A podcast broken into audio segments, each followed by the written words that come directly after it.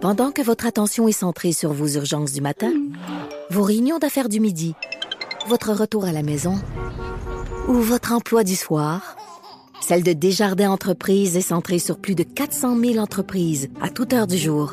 Grâce à notre connaissance des secteurs d'activité et à notre accompagnement spécialisé, nous aidons les entrepreneurs à relever chaque défi pour qu'ils puissent rester centrés sur ce qui compte, le développement de leur entreprise. C'est 23. Patrick Lagacé en accéléré, les meilleurs moments du Québec maintenant. Voici Patrick Lagacé. Le lourd secret de Shofika Vaitiana Tassarma, c'est le titre d'un article de la journaliste Caroline Touzin dans la presse d'aujourd'hui. Qui est Shofika Vatiana Tassarma? Ben, elle a 23 ans, elle est étudiante à la maîtrise en didactique des mathématiques. Sa famille est d'origine euh, sri-lankaise. Euh, elle a été candidate aussi aux élections euh, trois fois ces dernières années, au provincial, au fédéral, pour le Bloc québécois et pour Québec solidaire. Quel est son lourd secret? Ben, elle a été victime d'agressions sexuelles dans son enfance et dans son adolescence, des sévices qui l'empêchaient d'avancer. On se doute à quel point ça peut être traumatisant. Et elle a pu penser ses blessures en grande partie grâce à la Fondation Marie-Vincent qui aide les enfants victimes d'agressions sexuelles. Shafika Vatiana Tassarma est en studio. Bonjour à vous.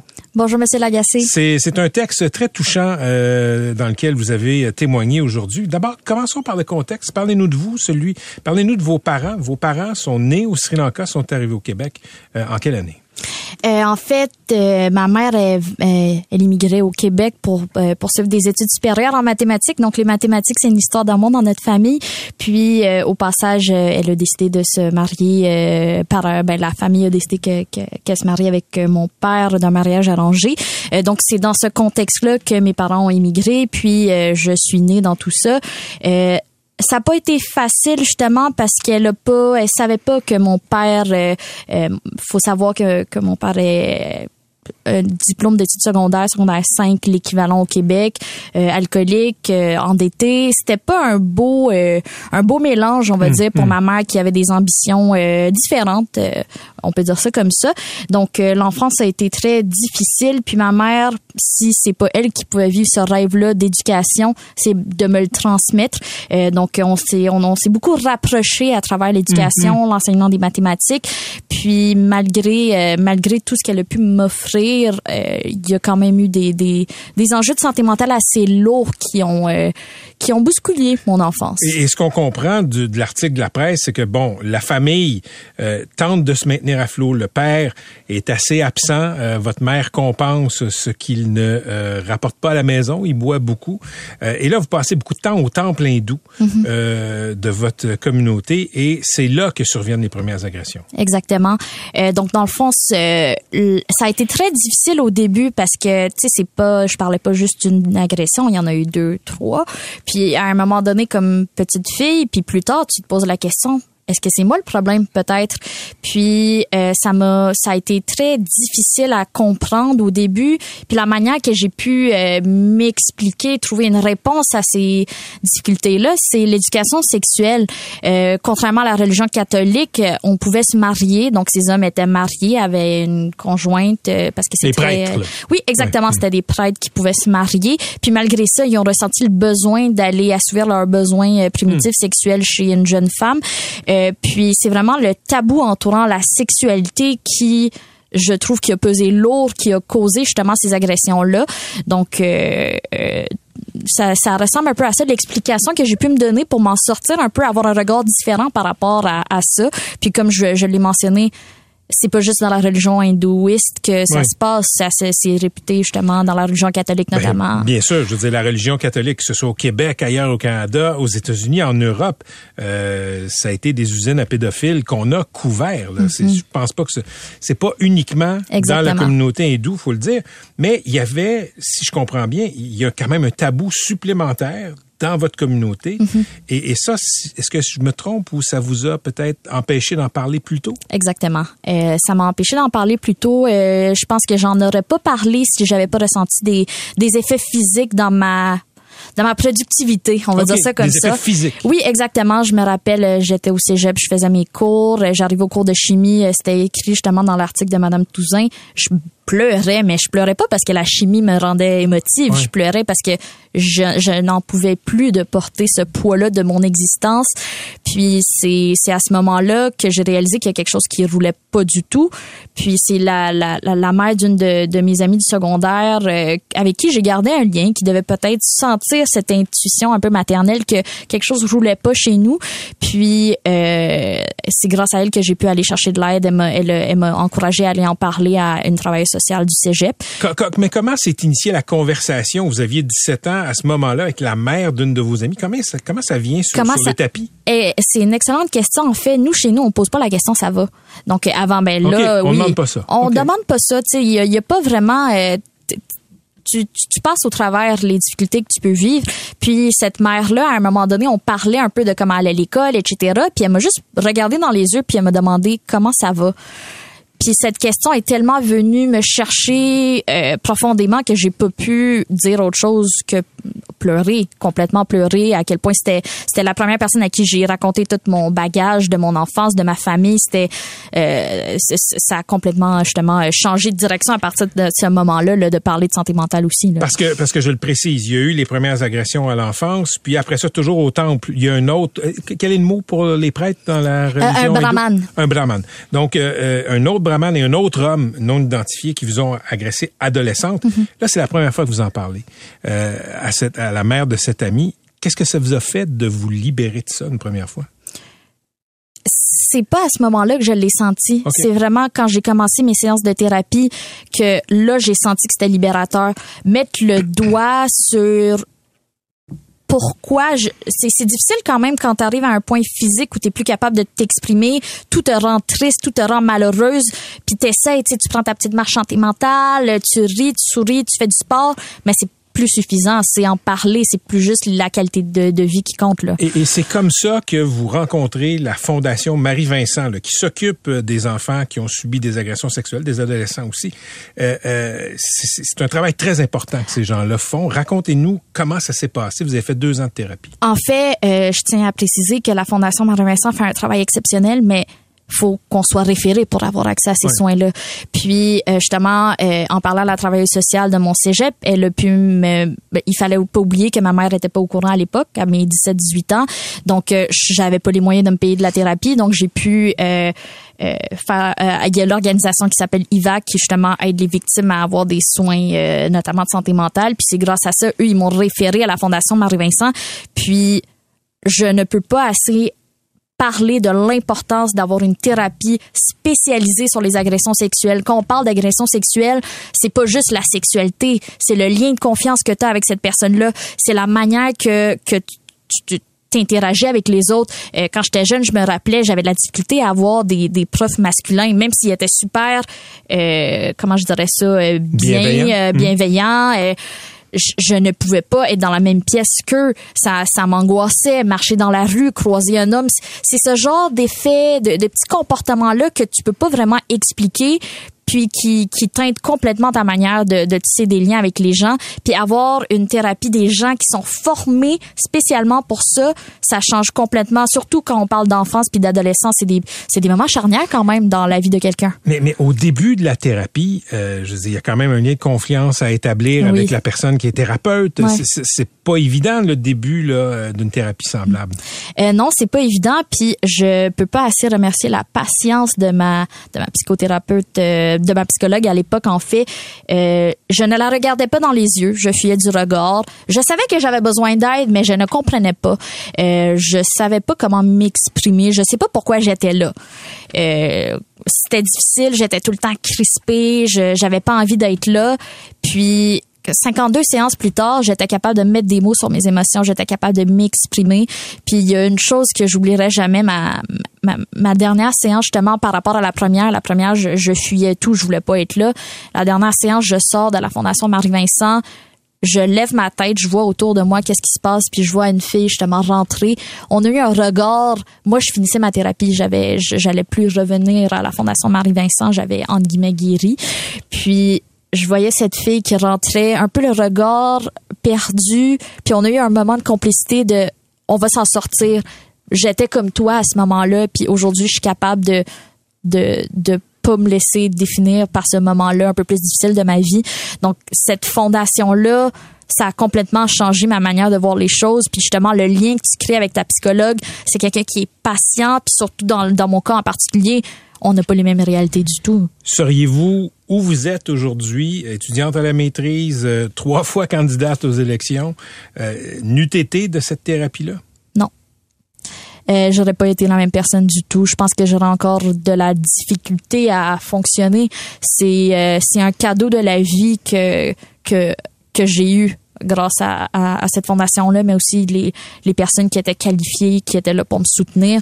Parce que c'est difficile, l'enfance, l'adolescence, quand tu pars Mhm. mal. Mhm. Puis si t'as- c'est c'est vraiment un c'est un cadeau de la vie de pouvoir se permettre de de de trouver une manière de mettre des pansements sur ces mots-là, puis de de regarder la vie avec un peu plus d'espoir, de sérénité, puis de de goûter au bonheur. On va dire ça comme C'est ça. bien dit, c'est bien dit. Je me tourne maintenant vers Stéphanie Garot, qui était à côté de vous, qui est de la Fondation Marie-Vincent. Stéphanie Garot, salut. Bonjour. Euh, J'ai déjà fait un papier sur les listes d'attente qui étaient imposantes à Marie-Vincent. C'était il y a peut-être, je me souviens pas, là, un an, un an et demi environ. Là. Euh, où, on, où on en est maintenant? Ben, je dirais que ça va mieux. On a encore malheureusement des jeunes qui sont en attente, mais il y a un gros travail qui a été fait autant, euh, surtout, je dirais, de, de l'équipe clinique. Là, on a eu une révision de la trajectoire. On, on offre des services d'entrée en urgence plus pour les familles, pour supporter quand il y a le dévoilement.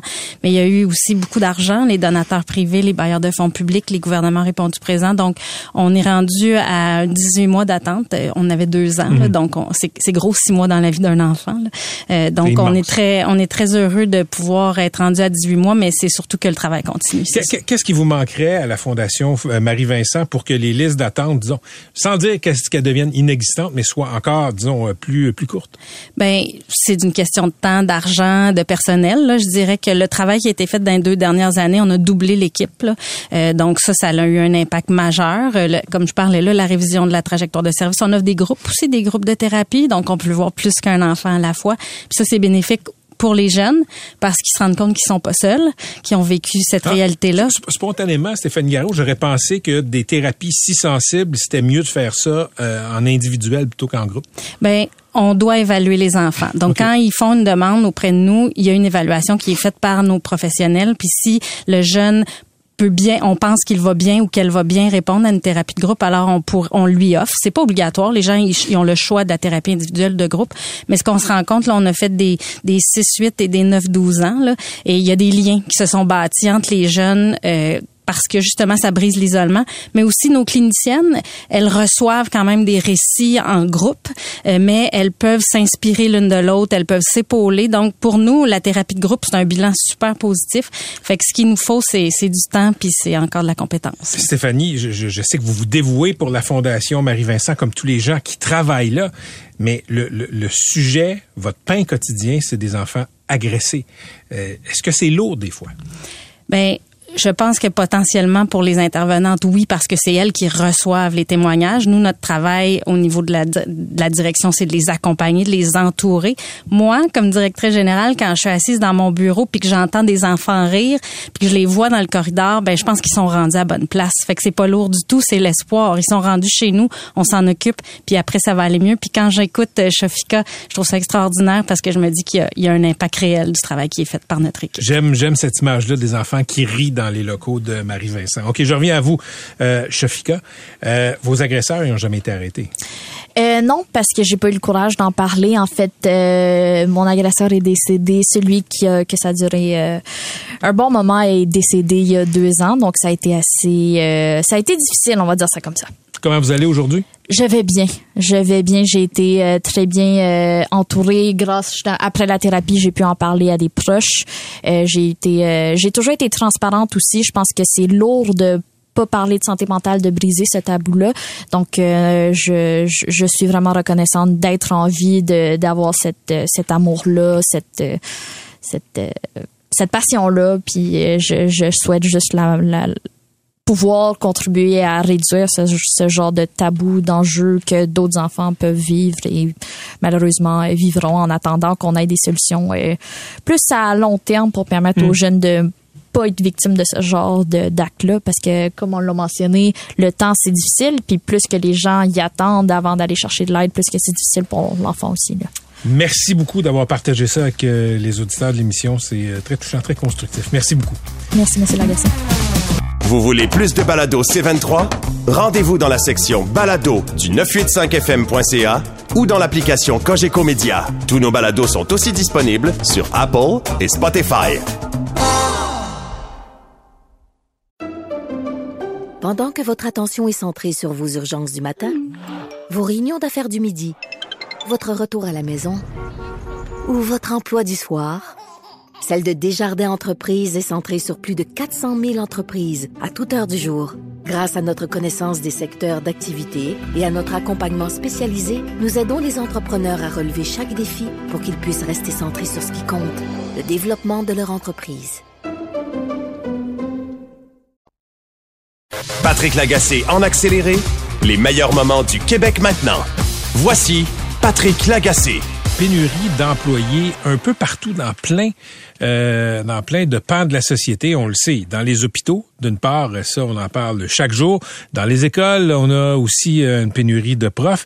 Ben, il y a aussi pénurie de chauffeurs d'autobus. Et ça, ça a des effets là à Saint-Hubert, sur la rive sud de Montréal, sur plusieurs familles dans un certain quartier, parce que ça fait près de trois semaines là qu'il n'y a pas de service d'autobus scolaire pour ramasser les enfants le matin. Mélissa, elle nous a demandé de ne pas donner son nom de famille, et la mère d'un enfant qui fréquente l'école primaire 1000 Sports du centre de service scolaire Marie-Victorin. Mélissa, salut! Oui, bonjour. Donc, comment ça se passe depuis le 4 novembre pour vous?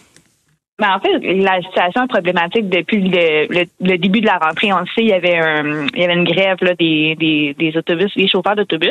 Ça, ça s'était réglé, mais nous, en fait, les problèmes ont commencé dès la rentrée. Donc, dès la première semaine, on n'avait aucun service d'autobus scolaire. Fait qu'il fallait aller, fallait aller les porter autant le matin que le soir.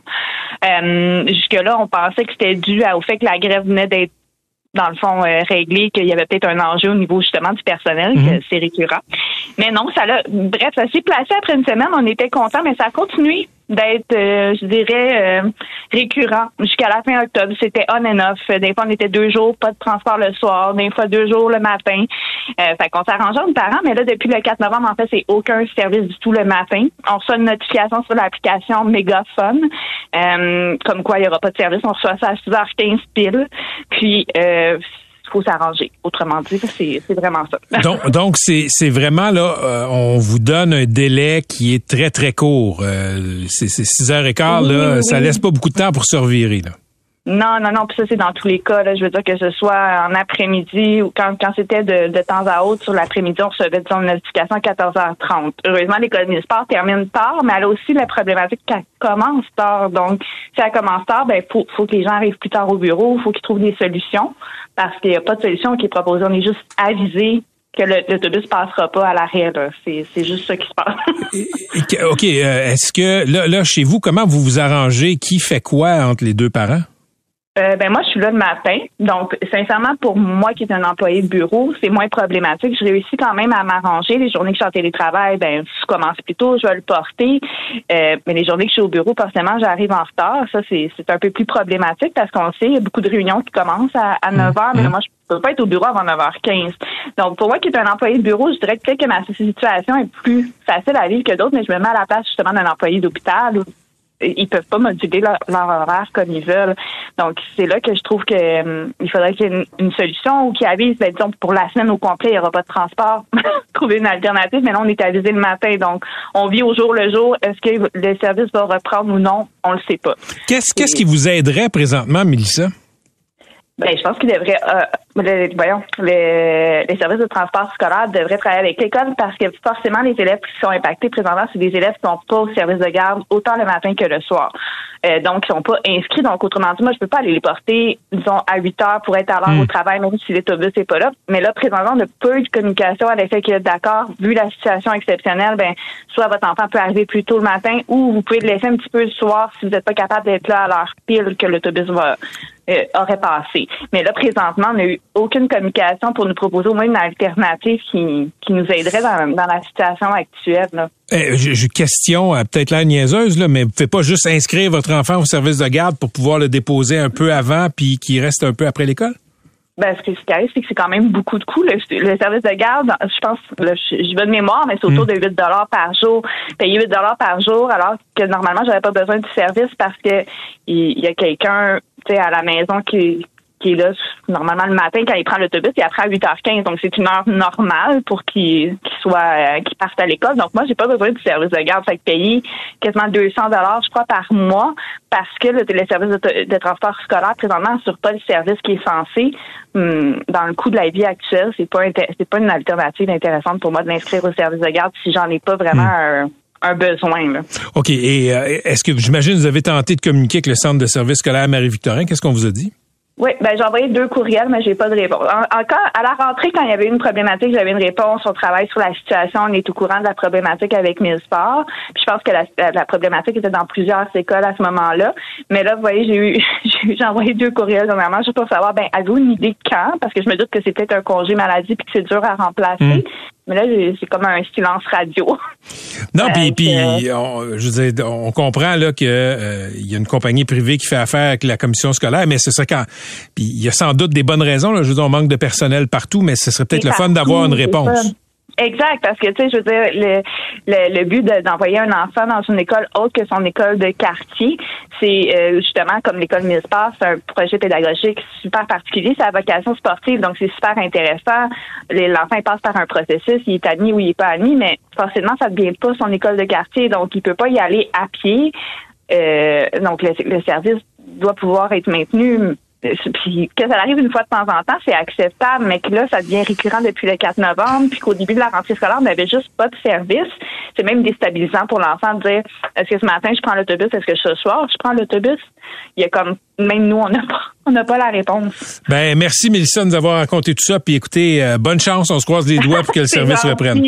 Ben oui, mais c'est plate pour tout le monde, le, manque de, personnel. On, le comprend, c'est juste qu'il faut trouver des solutions par contre. Bien dit. Merci, à la prochaine. Merci, bonne fin de journée.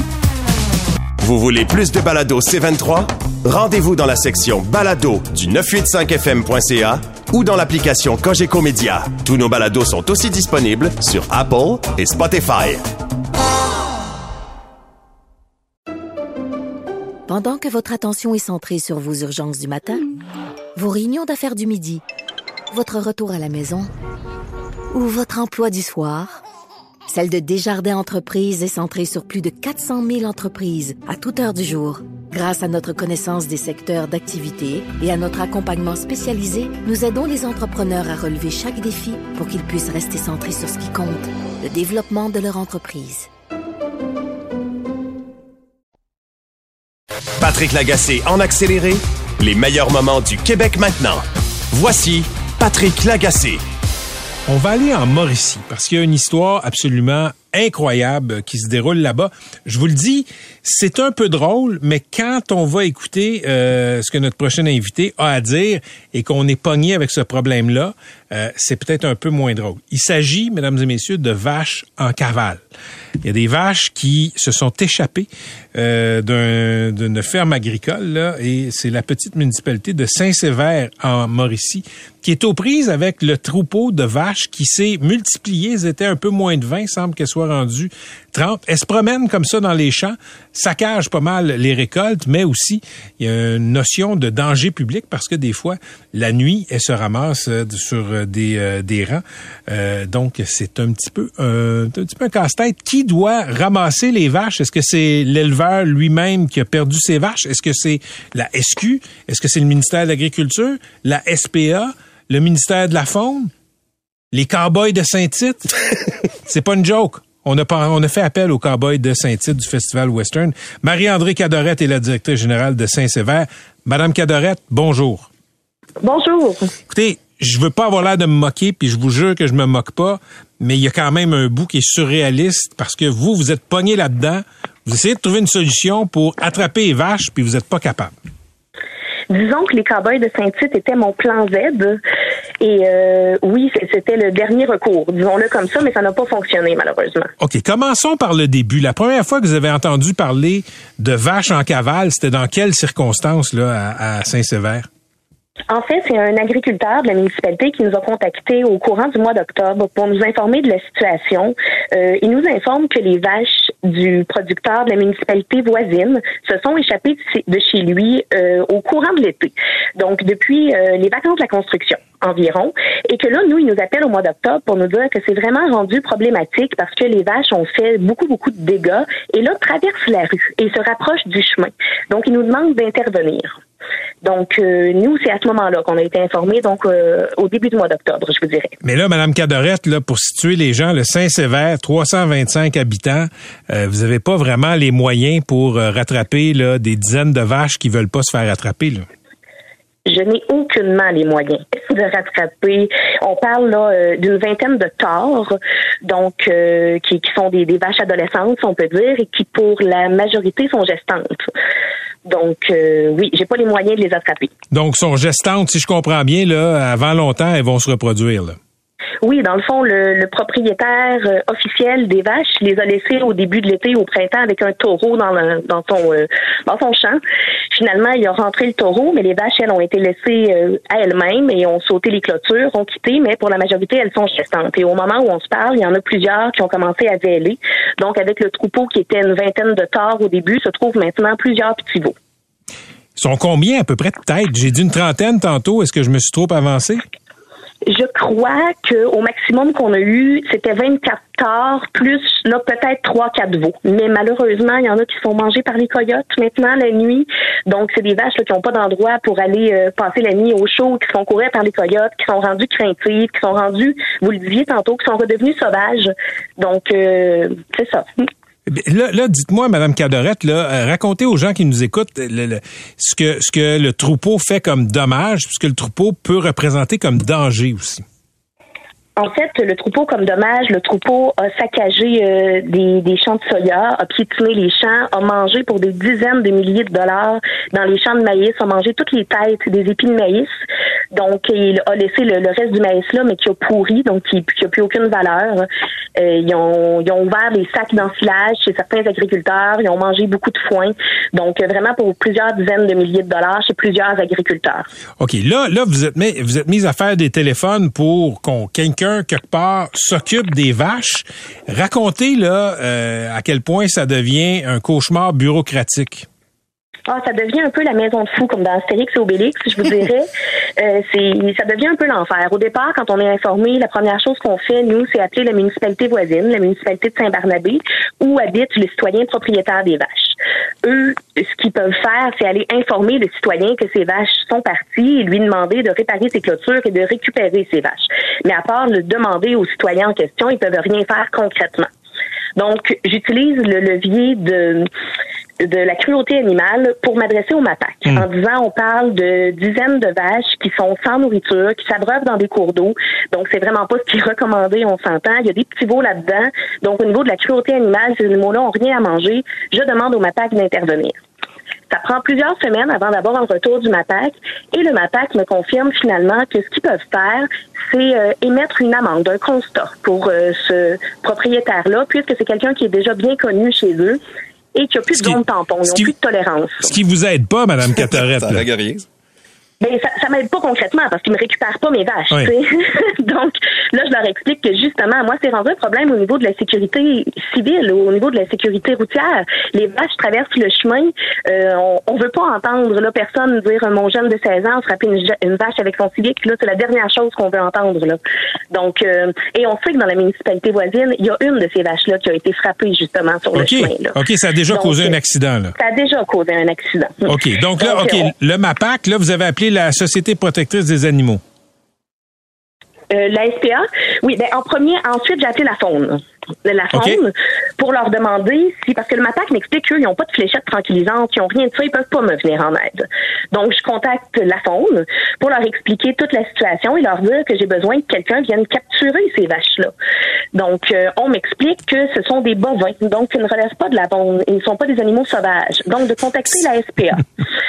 Donc, je contacte la SPA qui rit un peu de la situation en me disant, écoutez, on n'ira pas chercher 25 vaches, là, nous, là. Euh, appeler le MAPAC.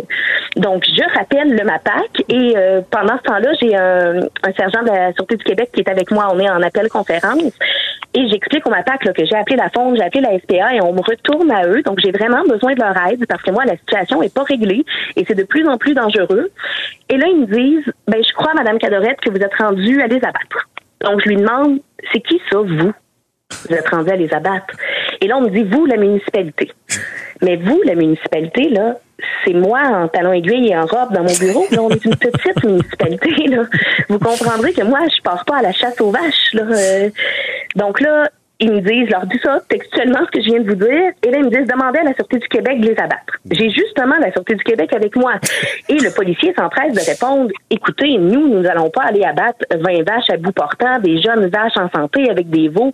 Il est hors de question qu'on fasse ça. Donc, on, tourne en rond. Donc, j'ai dit, ben écoutez, j'ai un plan Z. Je vais appeler le Festival Western de Saint-Tite, puis je vais leur demander des cowboys pour venir rattraper les vaches. je, je, je, vous arrête une seconde. Là, Madame Cadorette, là, vous appelez le Festival Saint-Tite, puis vous dites, j'ai besoin de cowboys pour pogner des vaches au lasso? Hey, ça, ça a l'air fou, hein, mais oui, c'est ce que j'ai fait. J'ai appelé la directrice générale du Festival Western de Saint-Tite, qui a été la, la, première personne à m'écouter, à être aidante, à dire euh, je comprends, puis c'est pas loufoque. Vous, si vous saviez, c'est fait tous les jours dans l'Ouest canadien euh, des, des cowboys qui attrapent des vaches. Je vais vous trouver des gens. Donc ils m'ont référé une équipe, euh, neuf cowboys qui venaient de la région Les Cèdres.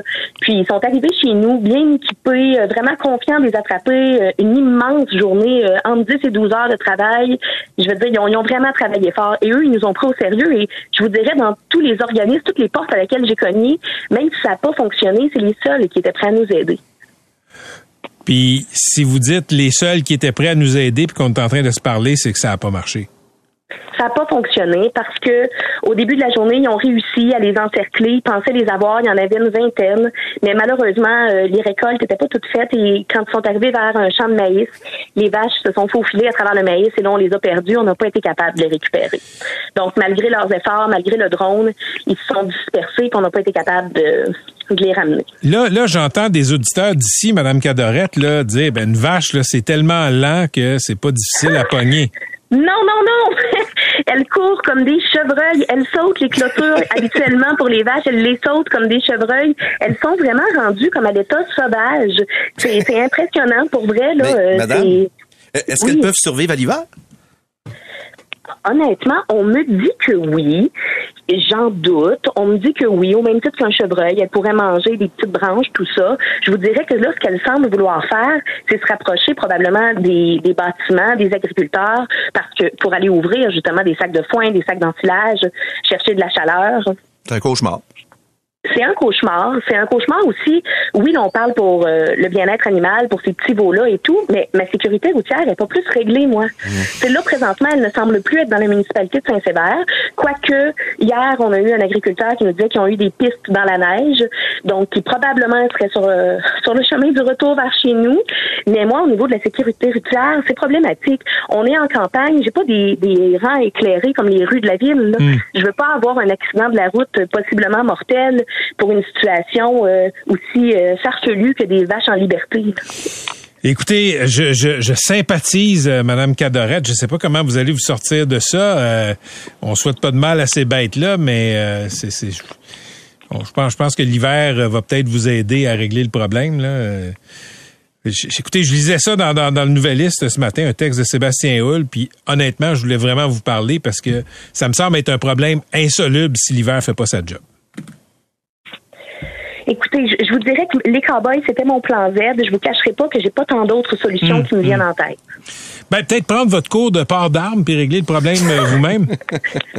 Ça semblait être la solution euh, du matin, oui, m'envoyer à la chasse à la vache, mais je vous dirais que non, je, vais chercher autre chose. Je suis inventive, croyez-moi, je vais trouver autre chose. devenir productrice de, de, de, lait forestier, vous seriez la seule au monde. Possiblement. Madame merci beaucoup d'avoir été avec nous. Bonne chance. Tenez-nous au courant, on va faire des suivis. Ben, merci beaucoup. Et si vous avez une idée de génie, gênez-vous pas. On cherche. Pas de On problème. cherche. Pas de problème. Merci, au revoir. Salut. Vous écoutez Patrick Lagacé en accéléré. On a appris que Fadi Daguerre allait devenir le nouveau chef de police de la ville de Montréal. C'était, c'était pas un scénario qui était favorisé. Là, je me souviens que dans le journal de Montréal, il y a quelques jours, on parlait des derniers candidats en liste là, sur la foi de sources à l'interne. Monsieur Daguerre n'était pas dans ces euh, candidats pressentis. Pourquoi?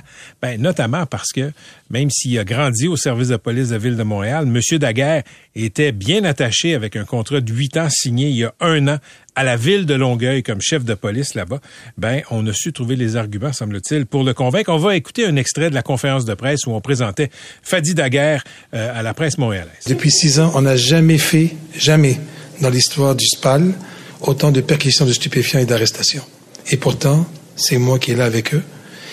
Et en même temps, on fait de la prévention et de la concertation. Les deux peuvent se marier. Ils n'ont rien à craindre. Moi, ce qui est important, c'est que mes hommes et mes femmes qui sont sur le terrain travaillent du renseignement criminel. Je veux pas qu'on aille à la pêche. Je veux qu'on aille à la chasse. Valérie Plante est la mairesse de Montréal. Elle a présenté euh, Monsieur Daguerre comme la perle rare que la ville recherchait. Elle est au bout du fil. Madame la mairesse, bonjour. Bonjour, Monsieur Lagacé. Pourquoi c'était Fadi Daguerre, la perle rare? Hmm. Ben parce qu'en fait, euh, la vision qu'on a euh, pour euh, la sécurité urbaine à Montréal, pour nous, elle est axée, entre autres, sur la prévention. Il y a bien sûr tout l'aspect de, diminuer le nombre de, coups, de coups de feu tirés, entre autres en faisant, en luttant contre les groupes criminalisés, en s'attaquant au réseau de euh, de, de- de transfert d'armes, mais il y a l'aspect de la prévention également et de la du lien fort qui doit exister entre la population les services de police. Donc, pour l'administration, pour nous, c'est important, et pour M. Daguerre aussi. Alors, je trouve que c'est un bon, euh, un bon mariage. OK, c'est un bon mariage. Vous aviez, euh, à quel moment il est apparu sur votre radar, Monsieur Daguerre? Il était très médiatisé quand il était chef de police à Longueuil, mais qu'est-ce qu'il a dit? Qu'est-ce qu'il a fait qui vous, qui vous a fait penser que c'était lui la perle rare? Ben, tout d'abord, euh, moi, M. Daguerre, je, je le regarde évoluer là, depuis euh, depuis longtemps. Euh, dans son travail, on s'est dû rencontrer à plusieurs reprises dans différents forums, euh, entre autres de l'UMQ. Mais dans ce cas-ci, euh, c'est vraiment M. Prudhomme, qui est le directeur adjoint euh, à, à la sécurité publique à la ville de Montréal, qui a invité M. Daguerre à, à venir aux entrevues. Donc, M. Daguerre n'avait pas postulé, il a, été invité. Et puis voilà, euh, ça a été unanime au sein du com- comité de sélection sur lequel je ne siège pas. Euh, mais il y a les membres de l'opposition, des membres de l'administration, et, et puis ils ont- ils ont- il y a eu un choix unanime pour M. Daguerre. OK, mais euh, vous, vous siégez pas là, mais Madame la mairesse, quand même, vous êtes la première citoyenne de la ville. Euh, S'il y a quand même des qualités que vous cherchiez chez un ou une chef de Ben police, et il y a sans doute aussi des choses que vous vouliez pas dans un ou une chef de police. Qu'est-ce que vous vouliez pas? Eh ben, c'est je suis plutôt axée sur ce que je veux là. Euh, parce qu'en plus, il y a qu'est-ce que moi je souhaite, mais vous savez, on avait mis une, une consultation publique, là, on Mhm. avait discuté avec les policiers, la société civile. Donc, moi, ce qui est ressorti de la consultation publique correspondait à ce que je voulais. Donc, j'ai envie de vous répondre plutôt à qu'est-ce que je voulais, qu'est-ce qu'on souhaitait plutôt que qu'est-ce qu'on souhaitait pas, ça serait le contraire. Donc, nécessairement, l'idée de, la communication, ça c'est vraiment, vraiment, vraiment important. La communication avec la population, mais aussi la communication entre euh, la, la, la- la- la ville de Montréal et les services de police de la ville de Montréal. Euh, puis aussi, je dirais un élément vraiment pertinent, c'est oui, euh, un policier ou une policière, ça, les, les, policiers l'avaient demandé, ils espéraient que ça soit une personne qui soit issue de, de la police. Mais euh, pour moi, c'était surtout l'aspect de la comprendre la complexité euh, des enjeux montréalais, puis dans le contexte où ça évolue, hein, les, les mentalités évoluent, les, les, les exigences évoluent, les outils évoluent. Donc, il faut qu'on ait une personne qui est confortable dans cette complexité-là, qui comprend les enjeux. OK. euh, Est-ce que c'est important pour vous que ce soit quelqu'un qui soit pas euh, issu de... euh, qui soit...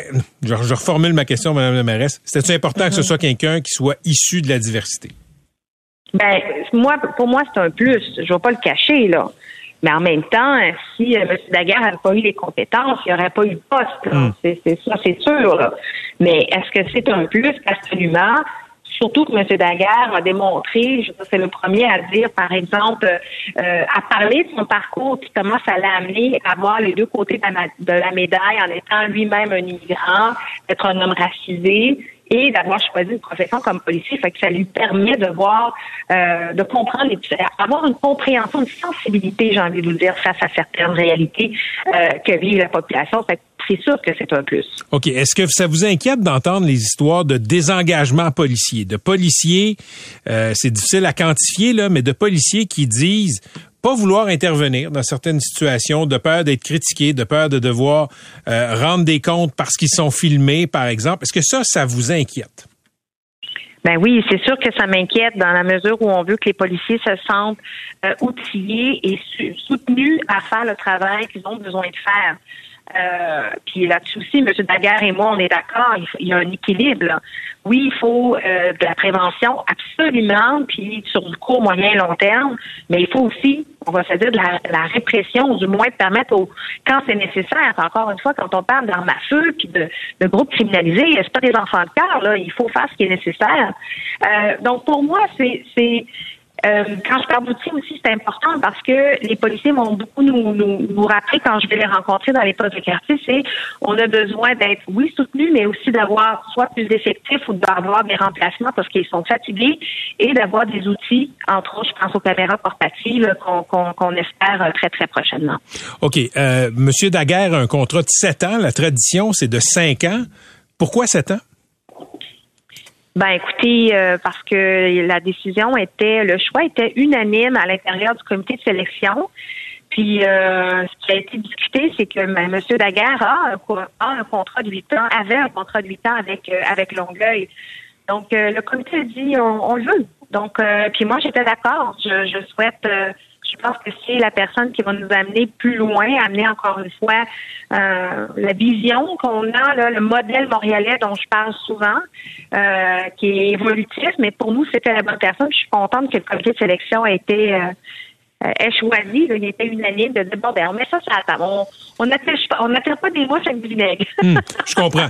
Euh, Monsieur Daguerre a dit dans la conférence de presse tantôt, Madame Plante, que le modèle qui tente, a commencé à implanter à Longueuil, une police plus sociale, qui intervient avant qu'il y ait des problèmes là, pour réduire les appels au 911, euh, il n'allait pas le transposer à Montréal directement, pas faire un copier-coller. Euh, il me semble que c'est un peu pour ça que vous êtes allé le chercher, non? Ben non, ben euh, oui et non. C'est-à-dire que je trouve ça très sage de la part de M. Daguerre de pas dire, ben écoutez, euh, Montréal puis Longueuil, c'est la même affaire on partage des enjeux, bien sûr, mais de dire, écoutez, je vais prendre le temps d'évaluer ce qui se passe, puis on ne se cachera pas non plus. Le SPVM, c'est un grand corps de police qui existe depuis longtemps, qui est le seul, euh, le seul corps de police de petite fin. Il y en a plein de choses qu'on fait, aussi, pour prévenir en amont. Là. Il n'y a pas une page blanche non plus, là. Hein, que ce soit les escouades avec euh, euh, pour soutenir les personnes en situation d'itinérance, c'est un policier, un travailleur social, même chose pour soutenir les communautés autochtones. Donc, il y a plein d'innovation de l'ordre de cette proximité, de hmm. d'être proche du citoyen. Donc moi, je pense que M. Daguerre arrive et, je l'ai dit, à moi, j'ai envie que M. Daguerre prenne le corps de police de Montréal, fasse une évaluation, prenne ce qui est excellent parce qu'il y en a des bonnes choses au SPDM et, et vienne comme l'amplifier, renforcer avec bien sûr ses idées à lui qui euh, qui, va devoir soumettre et voir comment ça évolue à l'intérieur euh, du SPDM. En terminant, Madame euh, la mairesse, la, la, conférence de presse de M. Daguerre a été perturbée euh, par quelqu'un qui était manifestement perturbé. oui, M. Duval. Ouais, un citoyen qui est venu poser des questions. On, me dit que c'est votre bureau qui a permis qu'il soit là alors qu'il n'est pas journaliste. Est-ce que est-ce que c'est exact? Ben en fait non, on n'a pas permis nécessairement. Il faut savoir que le matin il y avait la commission de la sécurité publique. Et euh, il y avait quelques personnes qui ont assisté qui sont restés sur place. évidemment, ben, c'est la maison des citoyens et citoyennes, donc on ne met pas les gens dehors. Donc, euh, mais M. Duval, on, le connaît bien. C'est un, monsieur qui vient au conseil municipal, au conseil d'arrondissement. Et puis, voilà, il a le droit de s'exprimer. Et puis, M. Daguerre a bien géré la situation là, à ce moment-là, d'aller le, d'aller le voir parce que ben oui, on voulait pas... Euh, M. Daguerre tout de suite tombé dans l'action, est allé voir le monsieur ben euh, agité pour lui promettre quoi, qu'il allait le rencontrer. Ben voilà, juste pour euh, pour que en fait c'est surtout que le citoyen avait besoin de, de se sentir entendu et puis c'est ce que M. Daguerre a fait puis comme je l'ai dit c'est après tout c'est la maison des citoyens donc je pense que c'était euh, la bonne chose à faire. Merci beaucoup d'avoir été avec nous. Merci beaucoup, au revoir. À la prochaine. Vous avez aimé ce que vous avez entendu? Patrick Lagacé en accéléré est disponible sur Apple et Spotify. Abonnez-vous pour ne rien manquer. C23, c'est l'extension naturelle de votre station préférée. Sous forme de balado à écouter en tout temps, où que vous soyez, C23, c'est du contenu créé pour vous. C23, c'est toute l'opinion, l'actualité, le divertissement et l'émotion de votre station préférée. C'est 23. Pendant que votre attention est centrée sur cette voix qui vous parle ici, ou encore là, tout près ici, très loin là-bas, ou même très, très loin, Celle de Desjardins Entreprises est centrée sur plus de 400 000 entreprises partout autour de vous. Depuis plus de 120 ans, nos équipes dédiées accompagnent les entrepreneurs d'ici à chaque étape pour qu'ils puissent rester centrés sur ce qui compte, la croissance de leur entreprise.